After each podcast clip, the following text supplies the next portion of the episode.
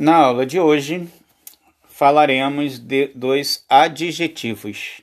Quer dizer, continuaremos falando dos adjetivos. Na aula 1 sobre adjetivo, trabalhamos o, o conceito, né, a, a função, a, as locuções é, adjetivas e os adjetivos pátrios. É, hoje nós vamos falar sobre as flexões do, dos adjetivos. O adjetivo ele precisa é, passar por flexões é, para combinar com o substantivo. Qual é a função do adjetivo? Acompanhar o substantivo, indicando uma característica a esse substantivo, que pode ser uma qualidade ou um defeito. Né? É como se o, o adjetivo ele serve para fazer uma breve descrição do substantivo. Então, se eu tenho criança e eu quero dizer que a criança é bonita, né? eu tenho criança bonita, o, já que o substantivo criança está no singular, o adjetivo bonita precisa estar no singular. Agora, se eu disser crianças plural, o adjetivo precisará estar no plural, crianças bonitas. Eu não posso falar criança bonitas ou crianças bonita. Né? Eu preciso fazer essa concordância, que é o que a gente chama de concordância nominal. Assim como os substantivos, os adjetivos também podem ser uniformes e biformes. Os adjetivos uniformes são aqueles que apresentam uma única forma para os dois gêneros.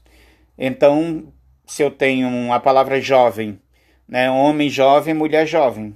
Então, a palavra jovem é um exemplo de adjetivo uniforme que serve para os dois gêneros, né, masculino e feminino.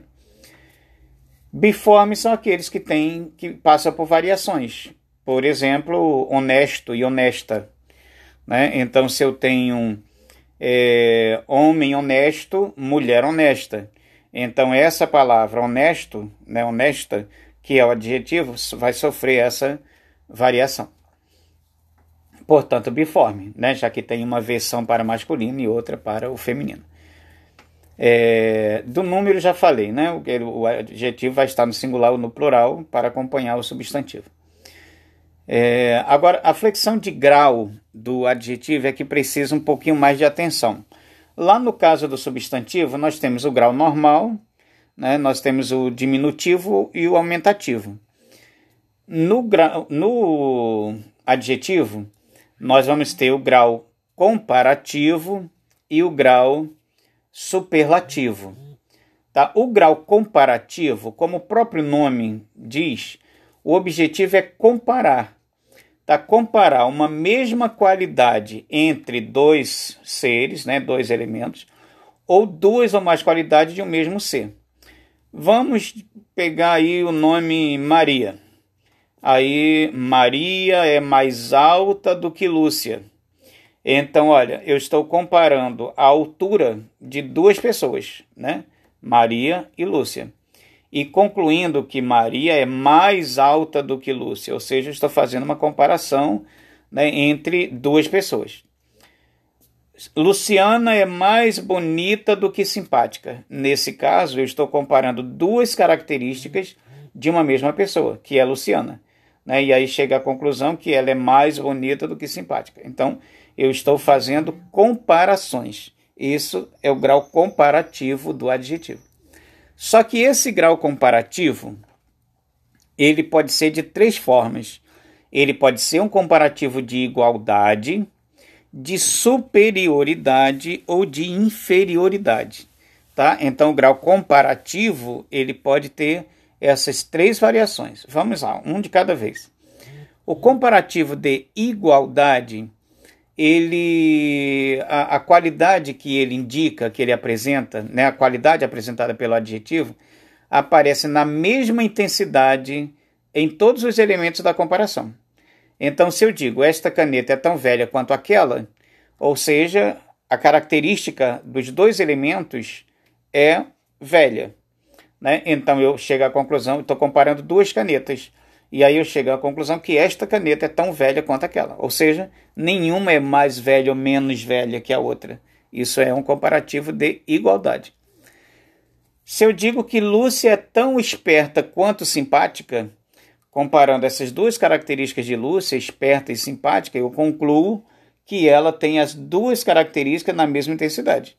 Ou seja, ela não é mais ou menos esperta e simpática. Né? Então, comparativo de igualdade é aquele que compara elementos ou características de um elemento e numa mesma intensidade, tá? Por isso igualdade. O comparativo de superioridade é quando a qualidade expressa indicada pelo adjetivo aparece com mais força ou mais intensificada no primeiro elemento da comparação. Então, nesse comparativo de superioridade, você sempre terá a palavra mais ou equivalente. Então, esta caneta é mais velha que aquela. Ou seja, comparadas as duas canetas, comparadas as duas canetas, eu estou concluindo que esta é mais velha que aquela. Ou seja, qual é o elemento que está mais intensificado? O primeiro, né? É o primeiro, a caneta, esta caneta é mais velha. Lúcia é mais esperta que simpática. Ou seja, então a primeira característica é que é intensificada.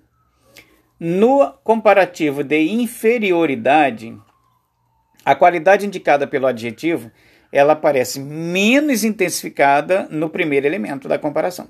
Então, olha, Lúcia é menos simpática que esperta. Esta caneta é menos velha que aquela. Ou seja, então, vamos lá, recapitulando. No comparativo de igualdade, os dois elementos da comparação estão no mesmo nível. No comparativo de superioridade, o primeiro elemento da comparação é maior, é superior, é mais intensificado em relação ao outro. No comparativo de inferioridade, o primeiro elemento da comparação é inferiorizado, ou seja, é, a comparação é para menos, né? ele aparece com menos intensidade na primeira.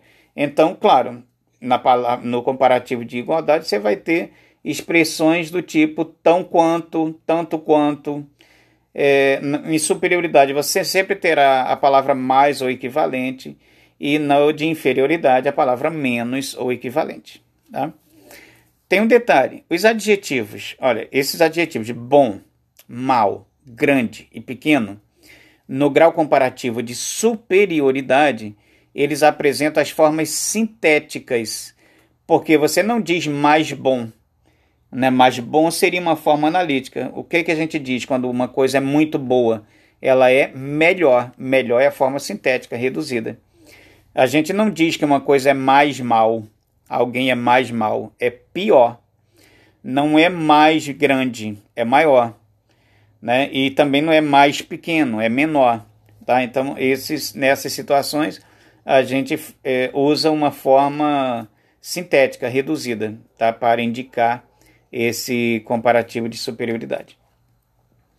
Bom, o outro grau do adjetivo é o grau superlativo. O grau superlativo ele pode ser de duas formas, tá? ele pode ser absoluto ou relativo. No, no, no superlativo é, absoluto, a qualidade expressa pelo adjetivo, ela não é relacionada a outro elemento. Tá? Você não, não existe nada de comparação. No grau absoluto, você simplesmente, no superlativo absoluto, você intensifica uma característica, sem comparar, sem analisar dentro de um contexto. Você apenas intensifica aquela característica, né? aquela qualidade ou aquele defeito. Esse grau superlativo absoluto, ele pode ser sintético ou analítico. Ele é sintético quando a alteração é feita através de um sufixo superlativo. Né? Nós estudamos sufixos e os sufixos e prefixos lá em, em processo de formação de palavras. Né? Então veja só, no grau superlativo absoluto sintético, a gente exagera a característica utilizando apenas um sufixo. Então, por exemplo, se eu quero dizer que João é veloz, né? veloz seria o adjetivo no grau normal. Mas o João ele é muito veloz.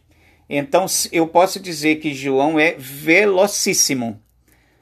A Maria é bonita, mas ela é muito bonita. Então, no superlativo super, é, superlativo absoluto sintético, eu diria que Maria é lindíssima.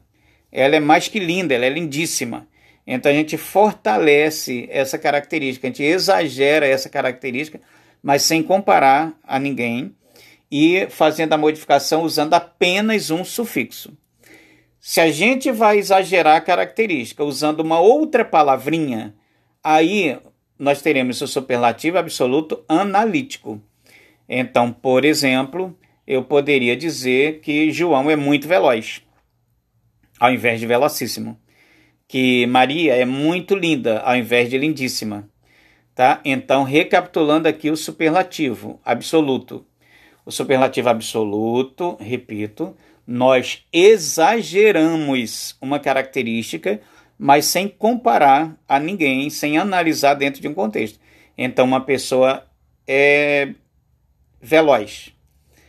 Então, ela é mais que isso. Ela não é, ela não tem uma velocidade padrão. Ela é muito mais. Então, eu posso dizer isso de duas formas. Eu posso dizer que ela é velocíssima e aí eu tenho superlativo absoluto sintético ou eu posso dizer que ela é muito veloz, e aí eu tenho superlativo absoluto analítico. Tá? Eu posso dizer que Maria é linda, linda está aí no grau normal, mas eu posso dizer que ela é muito linda, aí eu usei a palavra muito né, para intensificar, superlativo absoluto analítico ou eu posso dizer que ela é lindíssima e eu apenas modifiquei o finalzinho da palavra com esse íssima. Íssima, ílimum, érrimum. Né? Uma pessoa é pobre, grau normal. Ela é muito pobre, aí absoluto é, analítico. Ela é paupérrima, absoluto sintético. Tá? É isso. E aí, para finalizar, nós temos o superlativo relativo. No superlativo relativo, a gente também exagera a característica.